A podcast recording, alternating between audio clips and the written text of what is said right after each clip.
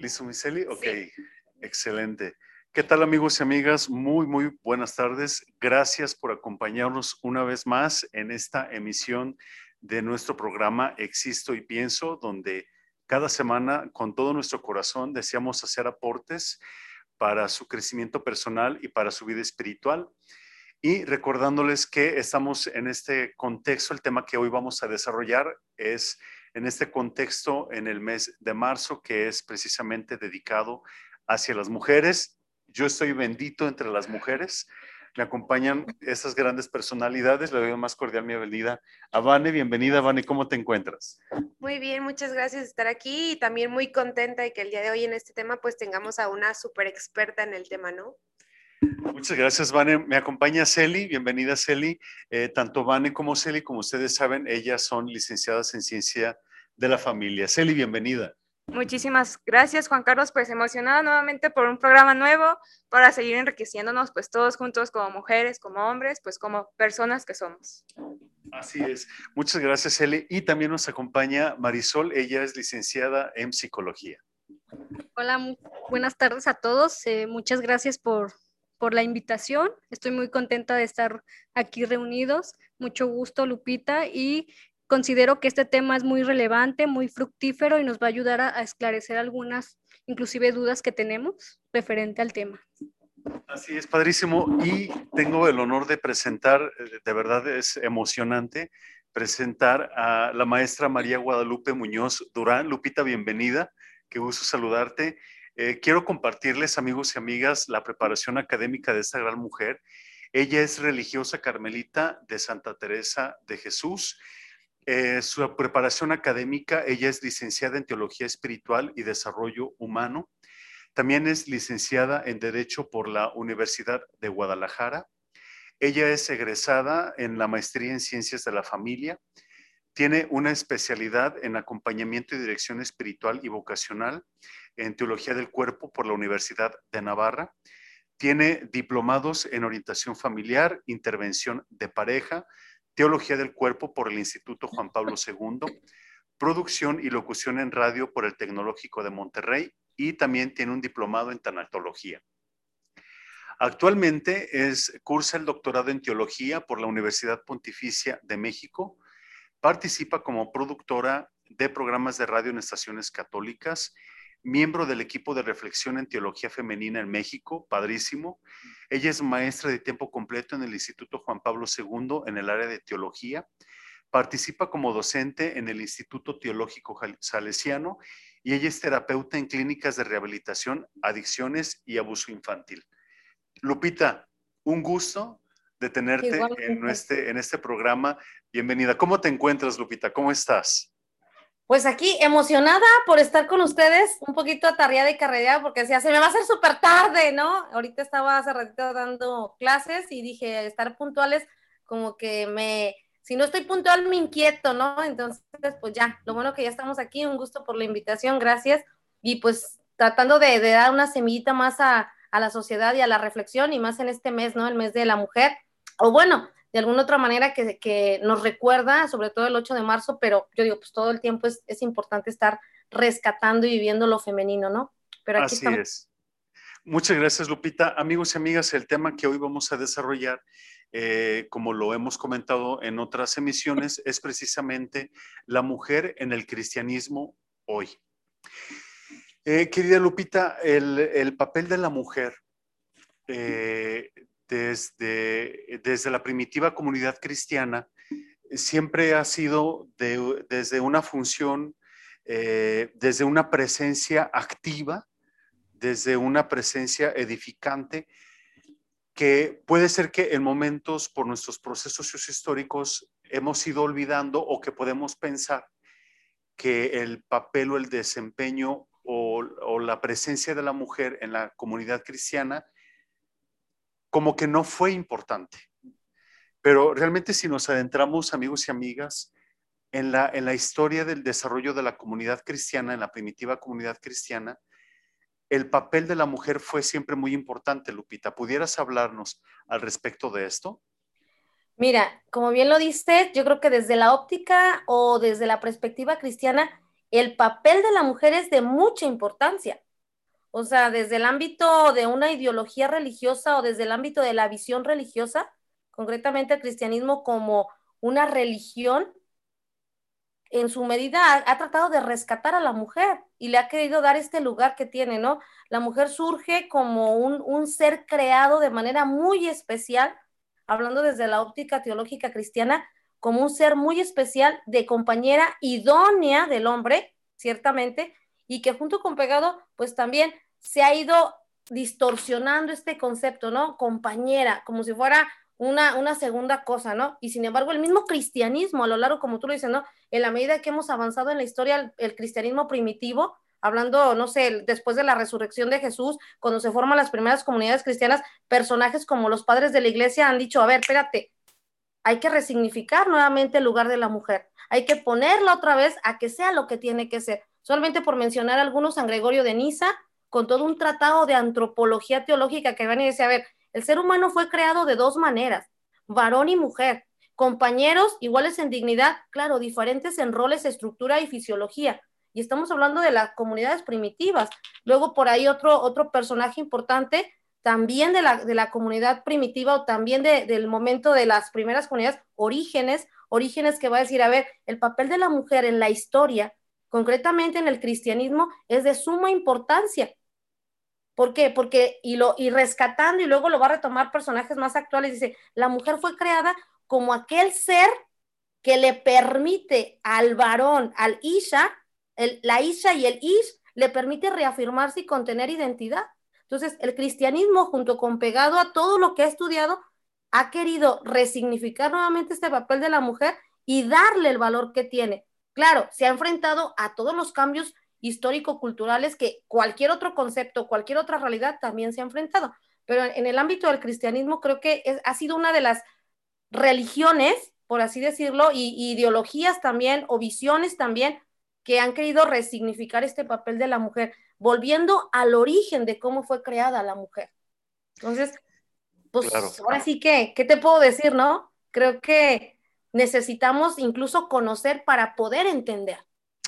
Efectivamente, Lupita, porque eh, eh, cuando no conocemos eh, todo este proceso sociohistórico de cómo la primitiva comunidad cristiana recibe a las mujeres, porque tenemos que entender que la primitiva comunidad cristiana viene de su contexto judio-cristiano, de sus contextos judíos, donde la mujer efectivamente no tenía una función importante en la comunidad, porque tenemos la, desde, desde, desde el horizonte histórico, tenemos la perspectiva de la comunidad cristiana que viene de los orígenes judíos, a diferencia de la comunidad cristiana que viene desde las perspectivas paganas, los griegos y toda esa parte, ¿no? Entonces, cada uno tiene una perspectiva totalmente diferente del papel y del lugar de la mujer en la comunidad. Pero me llama mucho la atención cuando, cuando yo también estudié teología y cuando, de, cuando, me, cuando me voy haciendo consciente de este, de, de este lugar tan importante que tuvo la mujer en la primitiva comunidad cristiana, es precisamente porque ambas comunidades entendieron claramente que Jesús que Jesús no tenía ningún conflicto en el tratar a las mujeres y en el relacionarse con las mujeres.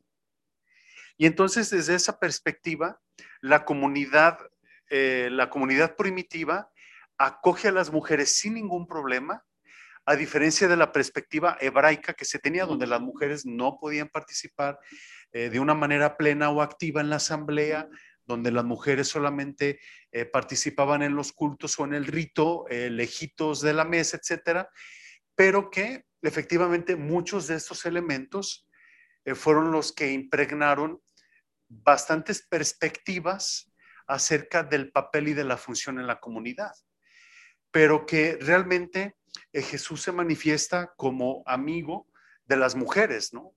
Y creo que al manifestarse como amigo de las mujeres, es porque hay una dimensión mucho más amplia en el ser de la mujer, más allá de las funciones, porque hoy parece ser que las discusiones teológicas que pueden eh, o que se manifiestan en el presente, que si las mujeres se pueden ordenar, que si no se pueden ordenar. Creo que esto va mucho más allá de una función y creo que esto va mucho más allá de un rol de actividades dentro de la comunidad cristiana, porque si no, estaríamos cayendo como en un simple funcionalismo donde no rescatamos la esencia y la particularidad de la mujer en la comunidad cristiana, Lupita. ¿Tú qué nos dices al respecto? Fíjate, tú comenzaste diciendo cómo, hablando de, de, la Grecia antigua, del judaísmo antiguo, recordemos que hay, como bien lo dijiste, hay maneras de ver. A lo largo de la, de la historia de la mujer, tendríamos también que preguntarnos desde qué óptica o desde qué paradigma se está viendo a la mujer. Porque hay, un para, hay, hay una manera de ver, ¿no? Por ejemplo, en el judaísmo antiguo o en, para mí las primeras comunidades cristianas, el cristianismo primitivo es después de la resurrección, ¿no? Cuando muere Jesús y se empiezan a formar estas comunidades. Pero hay un antes, hay un antes que tiene como base el paradigma del pecado de género, donde se creía que fue la culpable del pecado original la mujer, porque no podemos culpar porque el judaísmo antiguo trataba como trataba a la mujer. Hay una escena antes de ese trato. Y se creía, se creía, hablando de, las visiones paradigmáticas en cuanto al pecado, el paradigma de género, ¿no? Y se creía, la mujer fue la culpable de que la serpiente engañara, de que la serpiente, entonces, con ese paradigma erróneo del pecado original que entró por la mujer, a partir de ahí se van formando estas visiones, ahora sí, estas cosmovisiones en relación a la mujer y a la mujer se le trataba como se le trataba. Te digo esto porque, pues a veces podemos decir, ay, entonces, si, fuera de un contexto, pudiéramos decir, entonces el judío pinchurriento, maldito, maldoso del Antiguo Testamento, por eso trataba así a la mujer. Es que estaba parado sobre un paradigma erróneo, aclaro, del pensar que la mujer había sido el elemento causante para que entrara el desorden en la creación parados en ese paradigma, pues entonces por eso el trato es así o era así. Aparece y irrumpe Jesús en la historia del Nuevo Testamento y dicen, a ver, espérense, en el principio no era así. En el principio, cuando el hombre y la mujer fueron creados, fueron creados con la misma naturaleza, con la misma dignidad, con el mismo valor y ambos dos a imagen y semejanza de él, de Dios. Entonces hay que comenzar a quitar esos paradigmas y es que va a depender mucho en cuanto a la visión que yo tenga de la mujer, incluso yo como mujer, a partir del paradigma en el que me esté parando, la, la idea en la que me esté parando para ver a la mujer, que era lo que le pasó al judaísmo antiguo. Estaban parados en un paradigma erróneo del pecado, creyendo que la culpable del pecado original había sido la mujer porque se puso a platicar con la serpiente. Y luego que engañó al hombre y entra otro paradigma, ¿no? El paradigma de género en relación a, por eso a la mujer se le empezó a tratar como un ser de segundo nivel, porque acordémonos que en el ámbito de la creación, la mujer fue creada después del varón, como si fuera por tiempo, ¿no? El que llegó primero y el que llegó después. Y era otro paradigma erróneo, y por eso el judaísmo antiguo, pues a la mujer la trataba como si fuera un sujeto de segundo nivel. Y así a lo largo de la historia, ¿no? Como tú dices, irrumpe Jesús y viene y dice, a ver, espérense, vámonos por partes. La mujer es de la misma dignidad del varón, es de la misma criatura del que, lo, que los creó a los dos, tiene la misma dignidad y vamos reestructurando y vamos quitando paradigmas, prejuicios y vamos reordenando la relacionalidad y el trato hacia la mujer como un ser que fue creado, pudiéramos decirlo así, ¿eh? porque hasta el mismo Santo Tomás en la Suma Teológica lo dice, sin querer decir que somos más perfectas que los hombres, sí pudiéramos decir, y lo dice Santo Tomás, alguien a quien se le consideró en un tiempo hasta misógino, ¿no? Santo Tomás decía, es que la mujer es un ser que ha sido dotado con, desde el momento de la creación, con una mayor sensibilidad para lo misterioso, el misterio de Dios. La mujer fue creada con esa sensibilidad que el varón no tiene. Sí la tiene, pero la tiene más desarrollada la mujer. Y el mismo Santo Tomás dice, ¿no? Hay que poner en su lugar a la mujer porque ha sido creada como un ser con mayor sensibilidad y toque para percibir el misterio, el misterio que es Dios. Y entonces aquí pues sería también preguntarnos, ¿no? A lo largo de la historia, ¿qué paradigmas han existido que nos han puesto a ver a la mujer como la hemos estado viendo a lo largo de la historia. A lo mejor ya hablé mucho, ¿verdad? Pero... No, no, no, Lupita, es que es, que es interesante, sí, es muy interesante. Este, desearía si alguien más, este, gracias, Vane, qué linda. Eh, si de mis, de mis compañeras quieren enriquecer esta parte, pero Lupita, tú has dicho algo muy importante porque, por ejemplo, yo en lo personal como teólogo, es, me, me, me suena muy interesante, me parece muy interesante, porque es muy raro encontrar teólogas. De hecho, habemos muy poquitas. O sea, eh, o sea es, es algo eh, perfectamente o sea, paradigmas. O sea, ¿por qué? Porque quizá los que hemos tenido esta formación religiosa o clerical, etcétera, pues somos los que accedemos a estos estudios o a esta preparación académica de filosofía, de teología, ¿no? Entonces, cuando, cuando Celi y Vane me comparten que te conocen a ti y que tú eres teóloga, yo dije, órale, pues hay que invitarla porque de seguro tiene cosas padrísimas que aportarnos desde tu visión de mujer como teóloga. Porque ahora con el Papa Francisco, con el Santo Padre, al menos con estos signos de, servicios eh, eh, en, instituciones como, por ejemplo ahora para el sínodo de los obispos, donde él nombra a una religiosa para ser eh, secretaria del sínodo, ella es la que va a preparar este, toda la agenda de la reunión con todos los obispos, o sea, es un parteaguas tremendo. Porque, como tú dices, eh, Lupita, y bien lo dice Santo Tomás, o sea, ustedes las mujeres tienen esta habilidad que otras personas pueden llamarle intuición, cerebro transpersonal, etcétera, de estos elementos que nosotros los varones no desarrollamos a, la, misma dimensión de ustedes. Entonces, me, me, encanta lo que tú compartes, en lo personal me gusta mucho, porque es una visión diferente a la mía como varón y desde la formación teológica que yo he tenido de varones. Así Entonces, enriquece porque eh, efectivamente estamos en una visión eclesiástica donde el Santo Padre nos invita a darnos cuenta que aquí están las mujeres y que estas mujeres tienen cosas muy bellas y muy lindas que aportar a la comunidad. Porque ah, eh, percibo que en momentos, Lupita, las funciones que se le pueden dar a las mujeres dentro de la comunidad es, eh, y que no quiere decir que no sea importante, pero hasta dónde se les brindan las herramientas, la preparación adecuada, el tiempo suficiente, etcétera. Por ejemplo, de, a mí me llama mucho la atención y me entristece, y lo tengo que decir, porque muchas veces las mujeres que son agentes de pastoral son agentes de ventas que la kermés de la parroquia, que vender los tamales, que el pozole que para la construcción del templo. Y a mí en lo personal eso me, me, saca de onda porque percibo que solamente se se le siguen momentos en, las realidades muy particulares estas perspectivas, cuando son mujeres súper inteligentes, cuando son mujeres muy capaces, pero aquí es donde el momento choca tanto lo que tú me compartes como la praxis diaria, Lupita.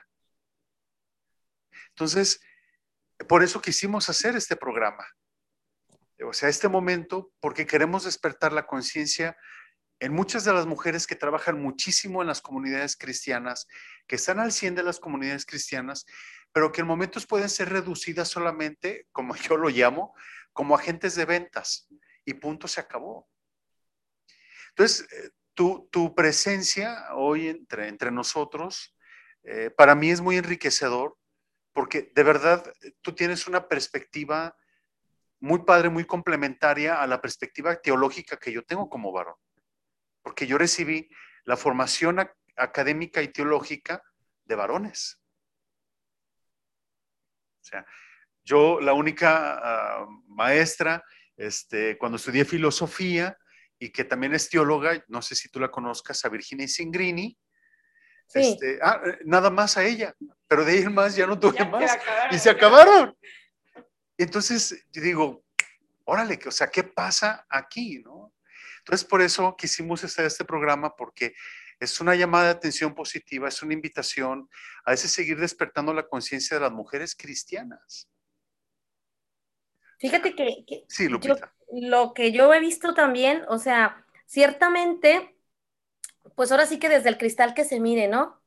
Porque ahorita, ahorita que mencionas cómo, cómo puede haber personas que con, mujeres que con amplia inteligencia o con mucha formación solamente, y, yo digo, depende de los lentes que lo miren, ¿no? Depende de los lentes que lo miren, porque a lo mejor tú lo ves o desde la visión del hombre se puede ver como que es muy poca cosa, no sé, dedicarse a hacer la kermés, dedicarse a hacer esto, ¿no?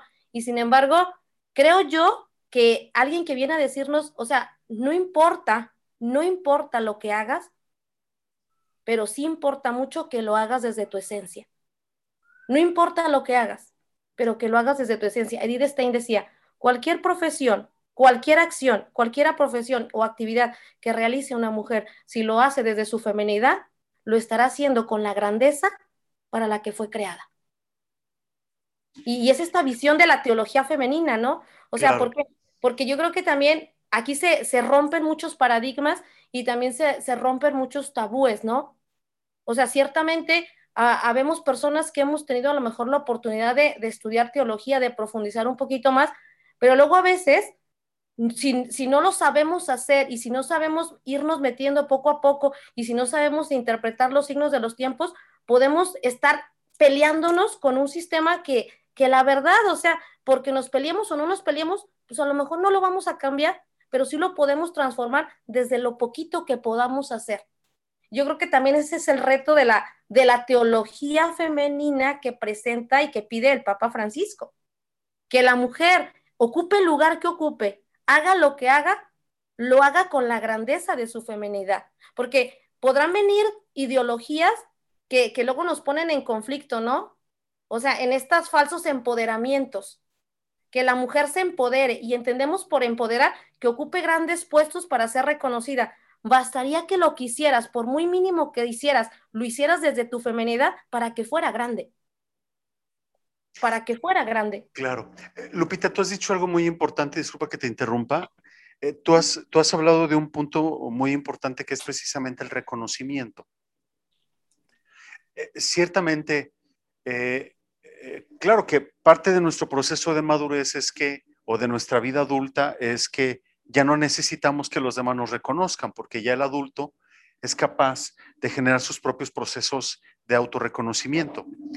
Pero, ¿qué pasa, Lupita, cuando eh, en, una perspectiva de comunidad eclesial, en la comunidad donde yo me puedo desarrollar, en la comunidad donde yo estoy, en el caso de muchas mujeres que sirven a la catequesis, que están como ministros extraordinarias, que pertenecen a algún movimiento eclesiástico, etcétera. Pero, ¿qué sucede cuando, cuando estas tareas y estas actividades que vienen del alma, que vienen del corazón, yo me he encontrado con situaciones donde estas, estos elementos o estas, estos este trabajo, este servicio, no se reconoce por el otro, sino como si fuera solamente un deber. Entonces, como tú estás aquí, entonces tú tienes que hacerlo pero se pasa desapercibido en momentos que lo que, lo que Celia hace es valioso. Y hay que reconocérselo, aunque no haya necesidad.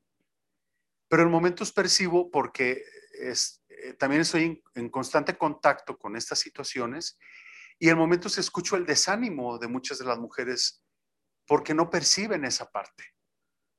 Y entonces, cuando tú nos hablas de esta teología de la mujer, de este despertar de la conciencia, es precisamente donde estamos invitados a, ir desarrollando este reconocimiento de lo que ustedes como mujeres contribuyen a la comunidad. Y, no solamente en un rol de una comunidad parroquial. Eh, la maestra que profesa una religión o que profesa eh, el credo cristiano, la médico, la enfermera, la arquitecta, también ahí, Lupita, también ahí en las tareas diarias como psicólogas, como familiólogas, como arquitectas, eh, como amas de casa, ahí es donde las mujeres cristianas, por eso es las mujeres cristianas hoy, en la, en la comunidad, no solamente en la iglesia. Y que yo descubro que tienen un papel importantísimo y fundamental porque recibimos la fe por las mujeres, en su mayoría. Por eso creo que es importante el autorreconocimiento y el reconocimiento de lo que estas mujeres hacen. Y que y te, y te puedo responder en cuestión de, para, para que la mujer sea reconocida por lo que hace, tendría que primero autorreconocerse. Creo que eso es también algo que el Papa Francisco desde que entró a su pontificado, a las mujeres de manera particular nos ha dicho. O sea, tu mujer deja de ser, y lo dijo así en su primer mensaje a las mujeres, cuando entró a su pontificado en el, en el 2013, ¿no? Decía, tu mujer deja de ser la mermelada en la torta, atrévete a ser la pieza clave del pastel. Y, y, es una exhortación. Y en el 2015 se lo dijo a las religiosas.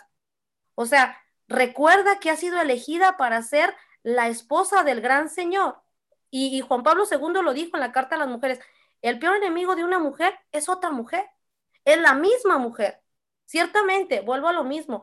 Habrá sectores de la población, y te lo digo desde el ámbito teológico, que a la mujer no le permitan desarrollarse o reconocerse en la teología, pero bastaría primero, primero, como un primer paso para que la mujer sea reconocida en el ámbito cristiano, en el ámbito social, en el ámbito humano, que la mujer comenzara por autocreérsela y autorreconocerse. Y, esto va, va, a ir junto con pegado a decir, a ver, no estés esperando el reconocimiento de los demás cuando ni siquiera tienes tu propio reconocimiento. No estés esperando que el otro te diga quién eres cuando ni tú misma te has detenido a preguntarte qué es la grandeza o qué es lo genuino que yo guardo y que tengo para compartirle al mundo. Porque una cosa son las circunstancias y otra cosa es lo naturalmente dado. Y por naturaleza, si la mujer no descubre su grandeza, pues ¿cómo quiere ser reconocida si ni siquiera sabe ni la grandeza que ella tiene? Creo que hay como dos, dos elementos claves aquí, ¿no? Queremos que la mujer sea reconocida en el ámbito cristiano y en el hacer cristiano, pues primero que se ubique como mujer en el lugar que le toca en una dinámica como es el cristianismo, como es la religión, como es la sociedad, como es la familia, como es la, el mundo del desarrollo científico, ¿no? Efectivamente, Lupita. Celi, ¿te vas a comentar algo? Eh, Bueno, este, quiero abordar mi opinión desde una perspectiva psicológica porque tengo esa formación. Ahorita que mencionas, mi querida Lupita, eh, esta parte de que la mujer primero se tiene que reconocer, eh, bueno, dentro de mi perspectiva, sí, o sea, sí es cierto, se tiene que reconocer, pero eh, a veces es complicado que tenga ese autorreconocimiento porque precisamente las cuestiones psicosociales no se lo propician. Entonces, ¿cómo le hacemos ahí en esa parte? Sí, sí me doy a entender, Juan Carlos. Ah, sí, Lupita, ¿te gustaría responderle esta pregunta? Aquí entraría la propuesta que ahora la nueva pedagogía Sabemos que también dentro de una de las características propias de la mujer es su ser y quehacer pedagógico. La mujer es pedagoga por, por esencia femenina. Nosotros somos las que buscamos cómo hacer que el niño aprenda, cómo hacer que el otro aprenda, ¿no? Por, entendiendo la pedagogía como estrategias, como actividades, como objetivos. La Edith Stein habla de la naturaleza y gracia de la mujer. Y una de las, de las características de la naturaleza y gracia de la mujer es que tiene como por naturaleza ser pedagoga.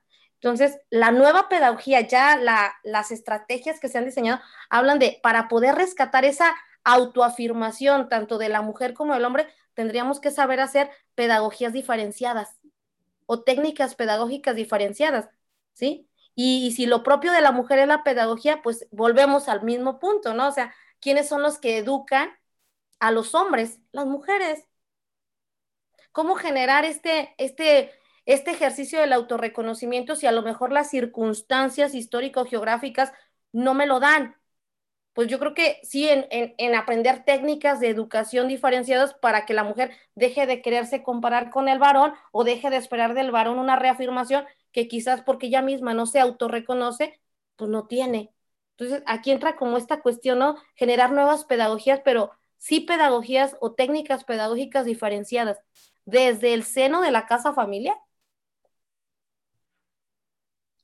porque sí es cierto, o sea, habrá gente que, que por cultura, o sea, si tú te vas a la, a la tierra del norte, o sea, simplemente de aquí de México, que son, a veces las maneras de educar son muy rígidas, o sea, donde tú no vas a escuchar un piropo tierno, ni bonito, ni diminutivo como en Jalisco, vas a decir, no, pues por eso son así, ¿no? Bien machistas.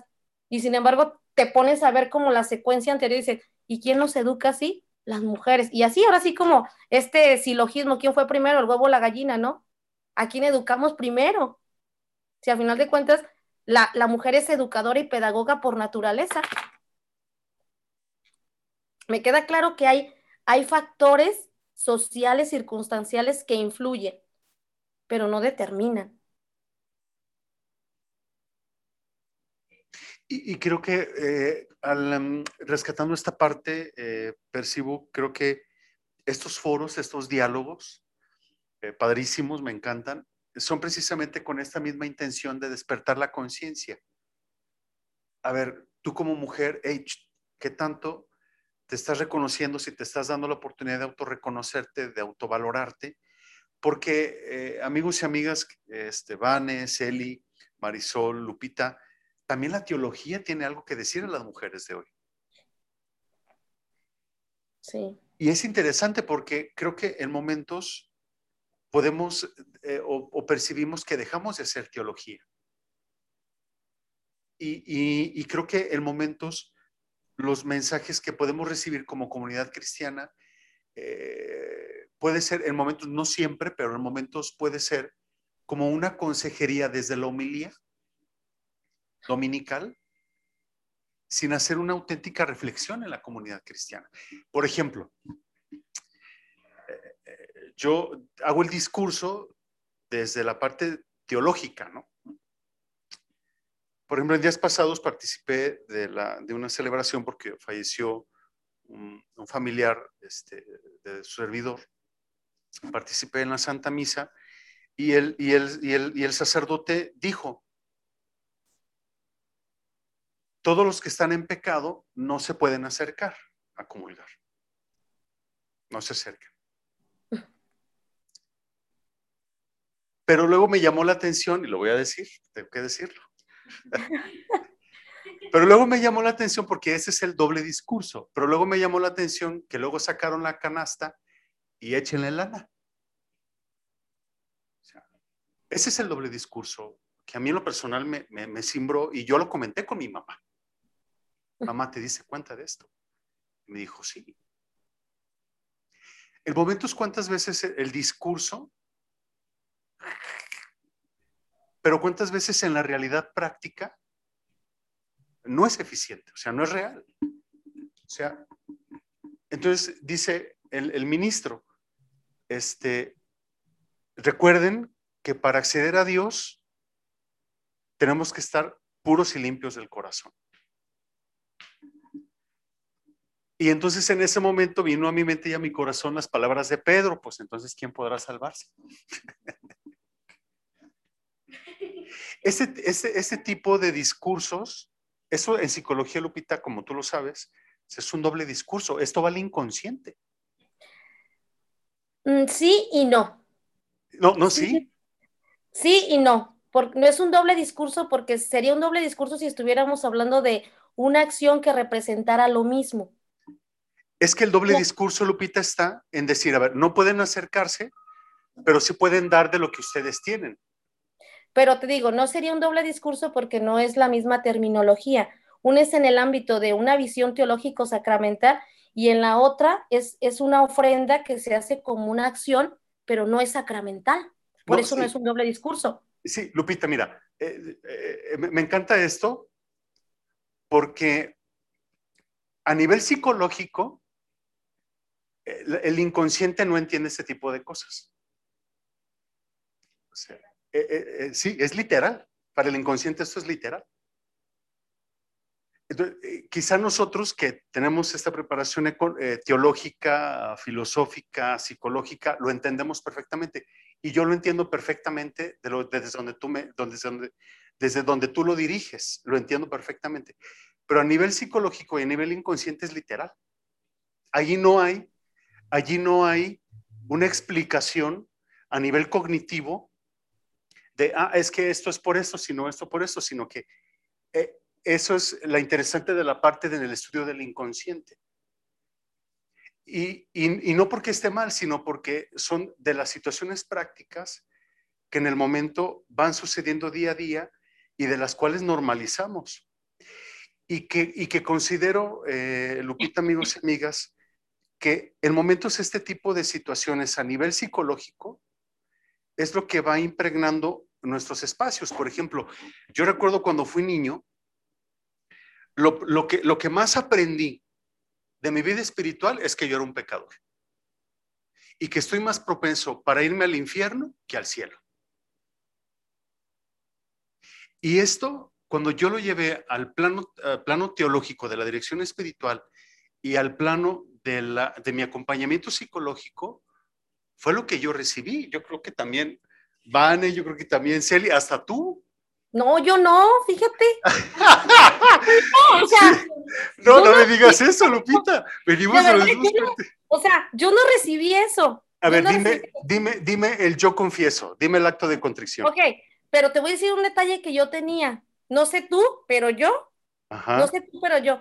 Yo tenía unos papás, sobre todo un papá, un papá que nos explicaba. Mi papá siempre ha sido muy cercano a, a querer conocer e investigar, ¿no? De dónde vienen los términos, las oraciones, qué significa. Mi papá pregunta, mi papá investiga. Por ejemplo, a ver, si de manera literal yo confieso, chalala, chalala, yo pecado, mi papá era de, ¿qué significa ser pecador?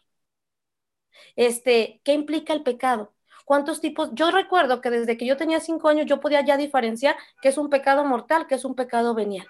Yo podía diferenciar que pecado era toda ofensa, pensamiento, sentimiento que rompía mi integridad como persona y no solamente la ofensa que yo cometía con Dios. Yo podía entender, o sea, creo, y tú mismo lo dijiste hace rato, o sea, muchos hemos recibido nuestra fe por nuestros padres. La fe que yo recibí, yo no, yo no me sentía así como que yo, la pecadora mala, maldita, maldita del mundo mundial, yo recibí un, un sentirme tan amada por Dios y, un, Dios que era papá, que aunque a lo mejor yo, yo no correspondiera a lo que tenía que corresponder, Él nunca me dejaba de amar. Y no es cliché, ¿eh? no es cliché. Tengo cinco hermanos y mis cinco hermanos te pueden decir lo mismo. Lupita, y entonces, ¿por qué en momentos, por ejemplo, y, y, estoy de acuerdo, ¿eh? o sea, a nivel teológico ahora lo comprendo, esa parte está muy sanada, trabajada, etcétera.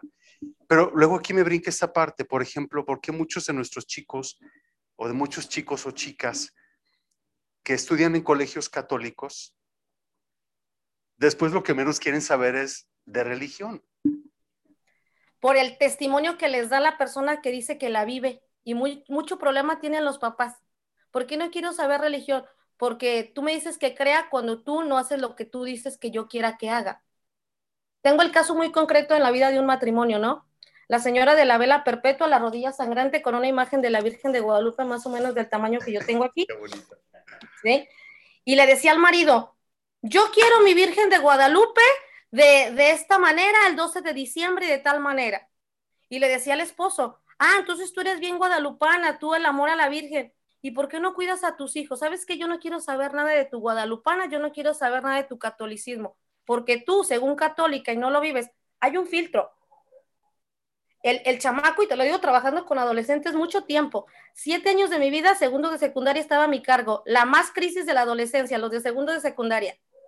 Y decían, yo no es que no crea, maestra, en Dios, pero es que luego a veces mi mamá me dice que Dios hace esto, que Dios quiere esto, y ella no lo hace. Y aquí entran los, los, ahora sí, los modelos. Los modelos. Y entonces yo, ¿quieres que un chamaco, quieres que un chamaco, sobre todo adolescente, crea en Dios, crea en un Dios, no le hables de Dios, muéstrale a Dios. Efectivamente, Lupita, en, esto estoy totalmente de acuerdo porque también viene a cuestionar las, los modelos y las formas en las que enseñamos la fe. Por ejemplo, yo esto que te comparto en mi experiencia personal, eh, eh, lo recibía más de la parte catequética, porque yo para hacer la primera comunión nada más me dieron el cursito de tres meses del catecismo anaranjado. Yo me aventé dos años. Que tenía, que tenía, que tenía un, catecismo naranja grande, que tenía una ciudad dibujada, este, ilustrada, y ese era el catecismo que yo llevé de tres meses. Y la catequesis que yo recibí era precisamente más en una catequesis, inclusive hasta puede ser por la misma formación del catequista, que, lo hacía de buen corazón y lo hacía de buena voluntad, el que, perfectísimo, pero creo que esta parte de lo que tú hablas de la pedagogía, creo que ahí es donde quebró, ¡pum! Y que eh, esa situación pedagógica vino a repercutir de alguna de otra manera en, por ejemplo, ayer que estaba haciendo ejercicio, este, se acercó una, una persona azul que me conocía que en el, gimnasio, se acercó a saludarme, una mujer, y me dijo, oye, tú, sí, que no sé qué estás platicando. Y me dijo, yo creo en Dios, pero no creo en la iglesia. Entonces yo le pregunté, ¿y cuál fue, cuál ha sido tu experiencia? O más de, generar un juicio de, podía asustarme, ¿no? Sino fue, ¿qué sucedió? ¿Qué pasó? ¿Qué viviste? Claro, ¿no? Y entonces, Lupita, creo que ahí las mujeres, ahí es por eso donde digo, es que la teología tiene cosas muy bellas que decir a las mujeres, porque ustedes las mujeres tienen estas habilidades tan hermosas como, como lo describe perfectamente la patrología y la matrología de la comunidad cristiana, de esas primitivas comunidades cristianas donde están las amas del desierto. Grandes escritoras, grandes maestras de la espiritualidad. Había quienes hasta las consultaban reyes y emperadores porque eran unas mujeres de la vida espiritual. Entonces yo digo, chinguesu, ¿dónde se rompió esta parte? ¿En qué? O sea, ¿dónde estuvo el hito? ¿Dónde se rompió? Que no sé, por ejemplo, de veras, y estoy encantado de que tú estés compartiendo hoy con nosotros, porque para mí es padrísimo que una mujer, una teóloga, eh, nos comparta su perspectiva, porque pues cuántas mujeres en México son teólogas. No sé, ay, no sé, no sé cuántas hay ahorita en México. Pero por eso se me hace padre, porque yo creo que muchas mujeres que van a ver, u hombres que van a ver eh, eh, probablemente nuestro, nuestra misión, yo creo que también les va a encantar, porque yo creo que la mayoría no conoce una mujer teóloga. Entonces, por eso eh, eh, se me hace muy padre, porque la teología de la mujer, la teología femenina, tiene aportes muy bellos, Lupita, para nuestra vida hoy. Sobre todo creo que, como sabemos, dentro del ámbito del conocimiento, tanto la filosofía como la teología se van al rescate de lo esencial. Entonces creo que la teología, y por eso también lo, lo promueve pues Juan Pablo II, Pablo VI también lo, lo, promovió mucho, Benedicto XVI, lo han promovido, ¿no? Que, que, la mujer pueda hacer teología, pero desde su ser femenino, porque a final de cuentas, la teología como una de las ramas del conocimiento va a lo esencial y hay que aprender a ir a, a lo esencial. Creo que, y ahorita que hacer la pregunta, ¿no? ¿Dónde se rompió esto?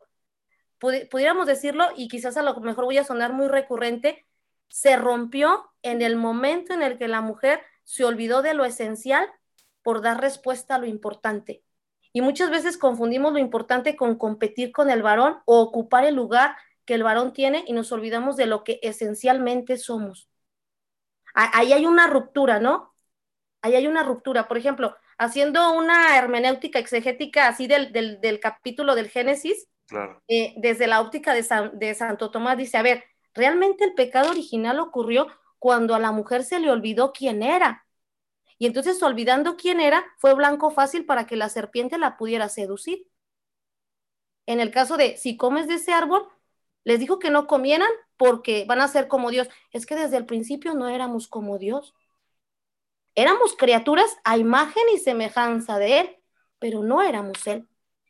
¿Dónde se rompe o dónde está el principal conflicto? cuando la mujer se olvida de lo esencial por dar respuesta a lo importante. Creo yo, ¿verdad? Haciendo esta reflexión. Sí, no, es que de verdad es interesante porque eh, creo que el ir despertando de la conciencia en las mujeres y, sobre las mujeres, Lupita, amigos y amigas, nos, nos hace ver precisamente que la teología, la teosofía inclusive, tiene tiene aportes muy interesantes a la vida diaria, porque la, teología, Lupita, no es solo un discurso sobre Dios, sino también sobre la vida de, del hombre y sobre la vida de la mujer, de las problemáticas que viven, de las dificultades que tienen, porque en momentos podemos pensar o se puede creer que pues el discurso está muy padre allá, como muy arriba, pero se puede creer que, que no tiene nada que decir a la, a la realidad. O sea, también la teología tiene mucho que decir al feminicidio, a la trata de blancas, a tiene mucho que decir a la corrupción, tiene mucho que decir a la delincuencia organizada, tiene mucho que decir a la trata de órganos, tiene mucho que decir, este, o sea, a, muchas de las realidades, al, sometimiento, este, a, a otras patologías que vivimos en la actualidad. También hay la teología. Y por eso quisimos también desarrollar esta parte, porque también queremos llegar a esas realidades de tantos hombres y tantas mujeres principalmente, que viven grandes problemas en sus relaciones de matrimonio, en sus relaciones de pareja, en sus relaciones laborales, en sus conflictos existenciales. O sea, ahí la teología tiene cosas que decir. Vane, ¿tú querías comentar algo al respecto?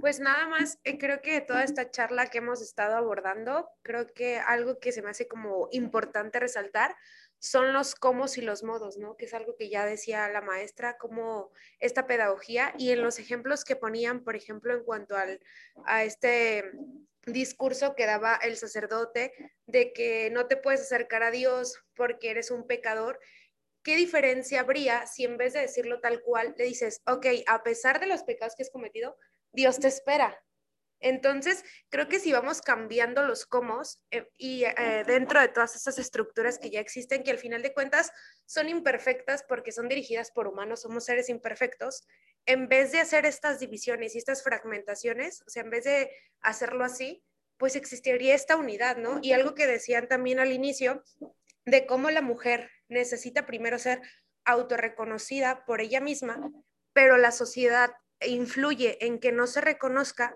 y como le decía la maestra Lupita, ¿no? La mujer tiene esta sensibilidad para descubrir el misterio de Dios. Si la mujer trabajara en cosechar esta relación con el que, con el que la creó, es decir, con Dios, en ese mismo generar esta relación con Él, ella misma se estuviera descubriendo, ¿no? Se estuviera autorreconociendo.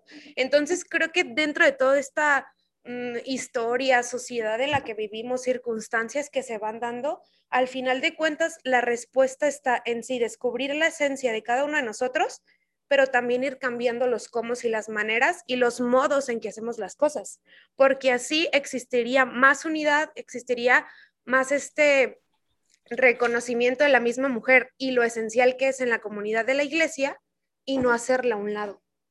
Entonces creo que eso es como lo importante de resaltar hoy en día.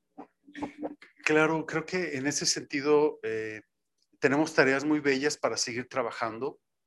Eh, creo que sí, en, momentos los comos eh, son muy importantes, efectivamente, porque aquí entra esta parte de lo que llamamos la comunicación asertiva. Y, precisamente creo que el, el, gran comunicólogo, el, el el, ser que se acerca realmente y que se comunica de una manera tan bella y tan extraordinaria, es precisamente eh, Dios en la persona de Jesucristo. O sea, es ese diálogo con, en este caso con la mujer, porque eh, es padrísimo porque Jesús dignifica a la mujer en su contexto de, de no integración y un contexto de denigración. O sea, ese es un, es un nuevo paradigma padrísimo. Por eso claramente la Sagrada Escritura dice Jesús, ¿verdad? O sea, he aquí que yo he venido a hacer nuevas todas las cosas. Porque a partir de esa dignificación, a partir de esa dignidad, entonces la mujer entra con todo su poder, con toda su fuerza en la transformación del mundo. Y, por ejemplo, si, si tú te fijas en esa, en esa pedagogía de Jesús, volvemos a, esto de, de, volver quizás los cómo, en esto que dice Vane, estoy de acuerdo contigo, yo creo que tenemos que cambiar los cómo, pero que esos cómo que cambiemos siempre sean desde lo esencial de cada, de cada persona. Y creo que esto lo ha dicho Juan Pablo II, lo ha dicho Edith Stein, lo ha dicho Benedicto XVI, lo está diciendo el Papa Francisco. O sea, que la mujer aprenda a mostrar la manera como ella es en todo lo que haga, en todo lo que haga. Y curiosamente, revisando, como tú lo mencionas, el, actuar de Jesús en relación a la mujer, él le vino a, recordar a la mujer su valor, pero no le pidió nada más. O sea, simplemente sé lo que tienes que ser. Y vámonos a, a pasajes como cuando un hombre, un varón, se acercaba a Jesús y Jesús suscitaba en él un cambio, siempre ve y haz esto, ve y haz lo otro. Y en la mujer no le, si, si checas, no les pidió nada. ¿Qué quieres que haga por ti? Fíjate que, Señor, que llevo 12 años eh, sufriendo de esto, encorvada, chalala, chalala. Está bien, queda limpia. O, o, por ejemplo, la mujer hemorroísa, ¿no? Pues tengo toda mi vida batallando con médicos y la manga del muerto y todo esto. Está bien, quedas curada. Creo que eh, ahí está un cómo. Tú haz lo que quieras hacer, mujer, pero hazlo como tú sabes hacerlo, como mujer. Hazlo como mujer. Curiosamente, si revisamos los, los milagros, las curaciones que hizo a los varones, a la mayoría de los varones sí los mandó. Ve y diles, ve y paga la multa del templo porque ya se te curó. Ve y diles al joven rico, ve y vende y haz esto. A la, si ustedes checan así detenidamente, cuando se acercaba una mujer a Jesús y Jesús suscitaba un cambio en ella y le devolvía esta conciencia de su dignidad, no le pedía más que fuera lo que tenía que ser. Lo que tenía que ser, mujer. Y ahí hay un cómo. Lo que tú hagas, hazlo con la fuerza de tu ser mujer. Lo que hagas. Si vas a mover una, una botellita, hazlo femeninamente. Si vas a cosas como esas, que, que yo creo, volvemos a esto, nos hemos olvidado de lo esencial, ser lo que somos, por querer resolver lo importante, que a lo mejor es estar en competencia con el varón o porque las situaciones mediáticas nos ponen ahí, ¿no? Claro. La mujer quiere empoderarse dejando de ser ella, cuando el verdadero poder de la mujer es ser ella, es ser ella, ser femenina, ser mujer. Y hasta sufre uno menos, la verdad. Entonces, o sea, la verdad, aparte, ¿verdad? Claro, no, y Lupita, sabes, se me hace muy padre porque tú nos estás invitando específicamente a las mujeres, a todas las personas, pero específicamente a las mujeres al autoconocimiento. Porque nadie puede ser quien es, quien, quien es si primero no se conoce. Claro. Sí, creo que la invitación también en los cómo es a que estos paradigmas se modifiquen en, la vida de la familia. Eh, como en otros momentos hemos compartido, eh, parece ser que en momentos la estructura educativa en nuestras comunidades, en nuestras familias, es desde, el conductismo. Pórtate bien, haz la tarea, no te metas en la práctica de los, de los mayores, obedece a los adultos, tiende la cama. Y las personas en momentos suelen decir, pues yo no sé por qué mi hijo es así si yo lo eduqué. Entonces cuando yo les pregunto, oye, ¿cómo lo eduqué? Pues por eso. Pues yo lo por eduqué. Eso. Sí, pues yo lo eduqué, pero ¿cómo lo educaste? Pues le dije lo que tenía que hacer. Y desde ahí, Lupita, viene este, esta parte sistema, sistémica que tú comentas, mi querida Marisol, porque ahí ya entra un trabajo de, modificar las estructuras de un nuevo aprendizaje, de modificar el esquema de pensamiento para llegar a esta, a esta invitación tan importante. Porque si no, entonces el ciclo se sigue rompiendo, se, sigue, se sigue dando, se sigue dando. Y no, y no permite eh, dar estos pasos concretos a esta parte tan importante que es el autoconocimiento. Nosotros, Sí, Lupita, sí. Y que la iglesia como madre y maestra sí se ha preocupado por esto, ¿eh? Sí, claro. O sea, el Concilio Vaticano II, si algo nuevo trajo es esto, o sea, para evitar dejarnos llevar por ideologías o paradigmas erróneos, el hombre necesita redescubrirse y saber quién es y despertar la conciencia y el autoconocimiento, ¿no? Y saber que, que si le está tocando vivir en este contexto histórico-cultural, pues tiene con qué responder a él, pero primero necesita Simplemente el, documento de la Gaudium Spence en sus primeros números, esa es la invitación que hace. O sea, ah. el hombre para poder enfrentar las situaciones de cambio o las épocas de cambio, los cambios de las épocas, necesita primero introspectarse, conocerse, para saber que si te tocó estar en un 2020 con pandemia, si te tocó estar en un 2021 con pandemia, tú tienes con qué. Tú tienes con qué. No, no es que Dios sea malo y por qué nos mandó en este tiempo y en este momento de la historia, ¿no? Pues es que si nos mandó a ti y a mí en este momento, es porque tenemos con qué enfrentar este momento. Pero hay que detenernos a conocernos, reconocernos y pues ahora sí que hacer lo que tenemos que hacer. Mujeres en el caso de las mujeres y varones en el caso de los varones. Claro. Sí, efectivamente, Lupita, creo que eh, al menos percibo que esa invitación que tú nos haces es a, permitirnos irnos más allá de nuestras meras funciones o de nuestras, o de nuestras simples actividades, porque precisamente eh, parece ser que esa es la lucha. ¿Qué puedo hacer yo como hombre? ¿Qué puedo hacer yo como mujer? ¿Y qué, qué puesto yo puedo ocupar? ¿Qué no puesto puedo ocupar?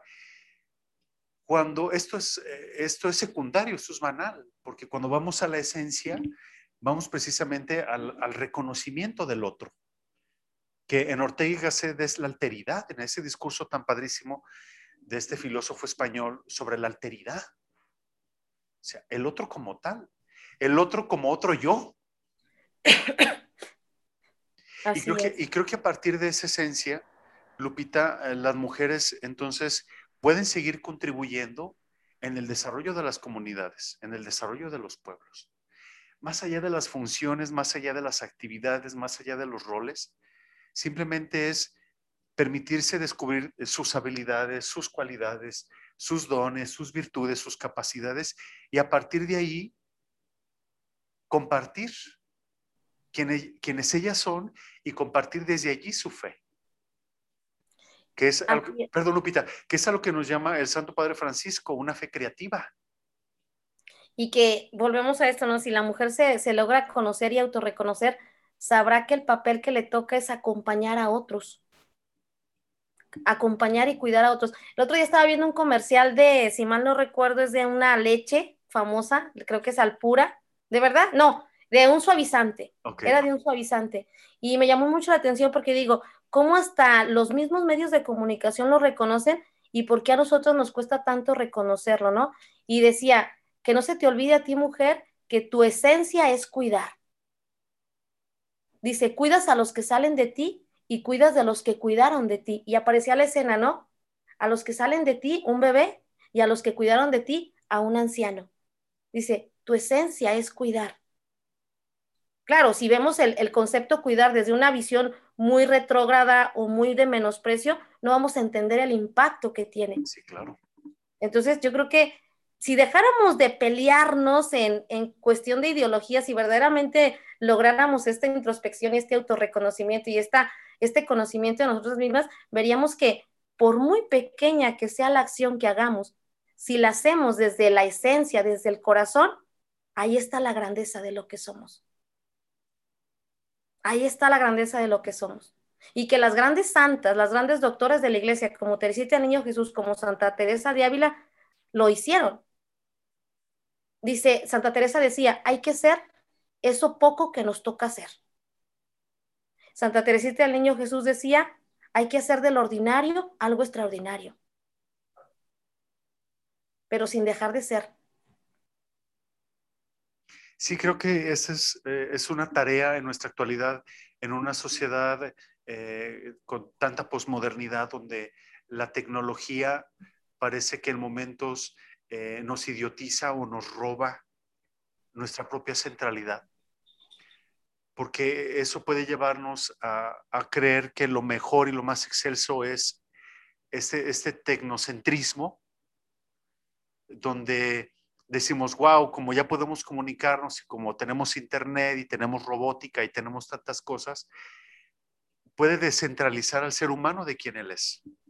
entonces es cuando ya la persona se cosifica y aliena su dignidad humana, aliena su esencia y aquí es, yo utilizo el término, es cuando se prostituye. O se adultera, deja de ser que es. Ajá, se adultera, deja de ser quien es. Y entonces al perder esa esencia, genera todo o mucho de lo que eh, como sociedad vivimos eh, en situaciones caóticas, eh, lo hemos comentado en otros momentos, en otras emisiones, Lupita, cuando, cuando nosotros reconocemos nuestra esencia y reconocemos la esencia del otro, entonces no hay una lucha de intereses, no hay una lucha de poderes, no hay una lucha de roles, no hay una lucha de lugares. Entramos en lo que se conoce ahora como la antropología de la reciprocidad. Así es. Cuando yo conozco mi, reconozco mi yo, respeto el tú y formamos el nosotros. Claro. Sí, creo que esa es una tareota grande. Vane, este, Marisol, ¿algo que quieran compartir? pues solo creo que todo, de todo este contexto, todo lo que hemos comentado el día de hoy, pues creo que pues al final sí tenemos una gran misión dentro de la iglesia de pues ser, es ser mujer, ¿no? Porque a veces, como ya lo han dicho, pues tratamos como de quitar o, agarrar un lugar que a lo mejor quizás ahora muy concretamente les pertenece quizás al sacerdote, pues, pues la misa, ¿no? Pero que también a nosotros, pues espiritualmente o pues teológicamente se nos ha dado, ¿no? Porque por el bautismo somos profetas, sacerdotes y reyes. Y entonces también nos hace falta como reconocer y formarnos también en nuestra fe para saber de qué forma también podemos vivir esta fe con lo que somos ya. Sí, efectivamente, y creo que no por el hecho, en momentos puede ser que eh, por, este, por el momentos, por las ideologías que pueden eh, presentarse, eh, se puede creer que por el hecho de que las mujeres no puedan ejercer un ministerio, por ejemplo, sacerdotal como tal, sean menos, ¿no? O sea, porque el ministerio sacerdotal es solamente una función de la vida cristiana. Es una, es una vocación para el servicio. Una vocación para el servicio, claro. No es la meta. no es la meta, es un, es un servicio a la comunidad. Es un servicio en el enriquecimiento del otro. Porque la vocación eh, más excelsa es eh, la vocación a la gracia, la vocación a la vida, la vocación del bautismo, que es, es la vocación de las vocaciones y que a partir de ahí eh, nuestra misión es padrísima y, por eso el cristianismo es alegría, y por eso el cristianismo es entusiasmo, y por eso el cristianismo es buena noticia, y por eso el cristianismo es gozo, y por eso el cristianismo es paz. No como en momentos se puede percibir como, este, eh, como gente aburrida, frustrada, este, este, sometida, este, vulnerada. No, no, no, sino al contrario, es totalmente lo contrario, porque el cristianismo eh, como dice Pablo, es la libertad en los hijos de Dios. Inclusive San Pablo dice, este, sean alegres. Porque el, cristianismo no se centra en el pecado, sino en la gracia, en la resurrección. Y a partir de ahí, en la vida nueva. Entonces, por eso a mí me encanta ser cristiano. Con mis pros y mis contras, a mí también. Sí, por eso me encanta ser cristiano. Yo creo que a ustedes también les encanta ser cristianas porque, porque descubro que soy valorado en una comunidad y que yo camino con mi comunidad al encuentro de Dios. Y que desde ahí podemos aportar, porque también la comunidad cristiana no es la comunidad de los perfectos. No, o sea, la comunidad de la cristiana, en la comunidad cristiana es donde estamos justos y pecadores y que todos tenemos la misma dignidad y que todos, todos estamos llamados a esa vivencia padrísima de la relación y de la unión con Dios. Entonces, por eso a mí me encanta ser cristiano, porque con mis defectos, mis virtudes, mis cualidades, lo que sea, ahí estoy. Y ahí pertenezco y ahí quiero seguir. Pero como bien lo decía Celina, ¿no? Yo creo que el reto más grande de, de, para poder ser lo que tenemos que ser, pues es formarnos. Yo creo que a la mujer si algo también nos falta es atrevernos a formarnos en cuanto a, lo que somos, más que para, para hacer algo, sino para ser quien estamos llamados a ser. Creo que ahí está el gran, gran reto, ¿no? De, de la presencia de la mujer, no solo en el cristianismo, yo creo que en la sociedad y en el mundo, ¿no? El, el poder formarme, el poder encontrarme con lo que tengo para dar y con lo que estoy llamada a hacer, y que por mínimo mucho que sea nuestro hacer, verdaderamente lleva impregnado nuestra esencia, nuestro ser. Claro. Lupita, muchísimas gracias. De verdad, agradecemos muchísimo lo que tú nos has enriquecido, lo que tú nos has compartido, eh, principalmente como mujer y como teóloga también y como, y como una mujer preparada académicamente. O sea, en lo personal yo soy muy agradecido, estoy encantado de, dialogar contigo, de compartir impresiones, de compartir eh, desde nuestro conocimiento y enriquecer a la comunidad. Gracias, Lupita, de todo corazón. Que todo tu ministerio, que todo tu trabajo que realizas como persona, como mujer y como religiosa, siga siendo súper fecundo y que siga Dios eh, a través de tu esencia, este, dándonos luces para seguir caminando en, este mundo.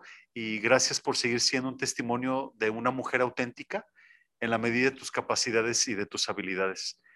Pues igualmente. sigas creciendo. Y, agradecerles por estos espacios porque a final de cuentas uno es gracias a los demás, ¿no? Entonces, pues agradecer por ser quienes son ustedes y porque siendo ustedes como son, me hacen ser más yo.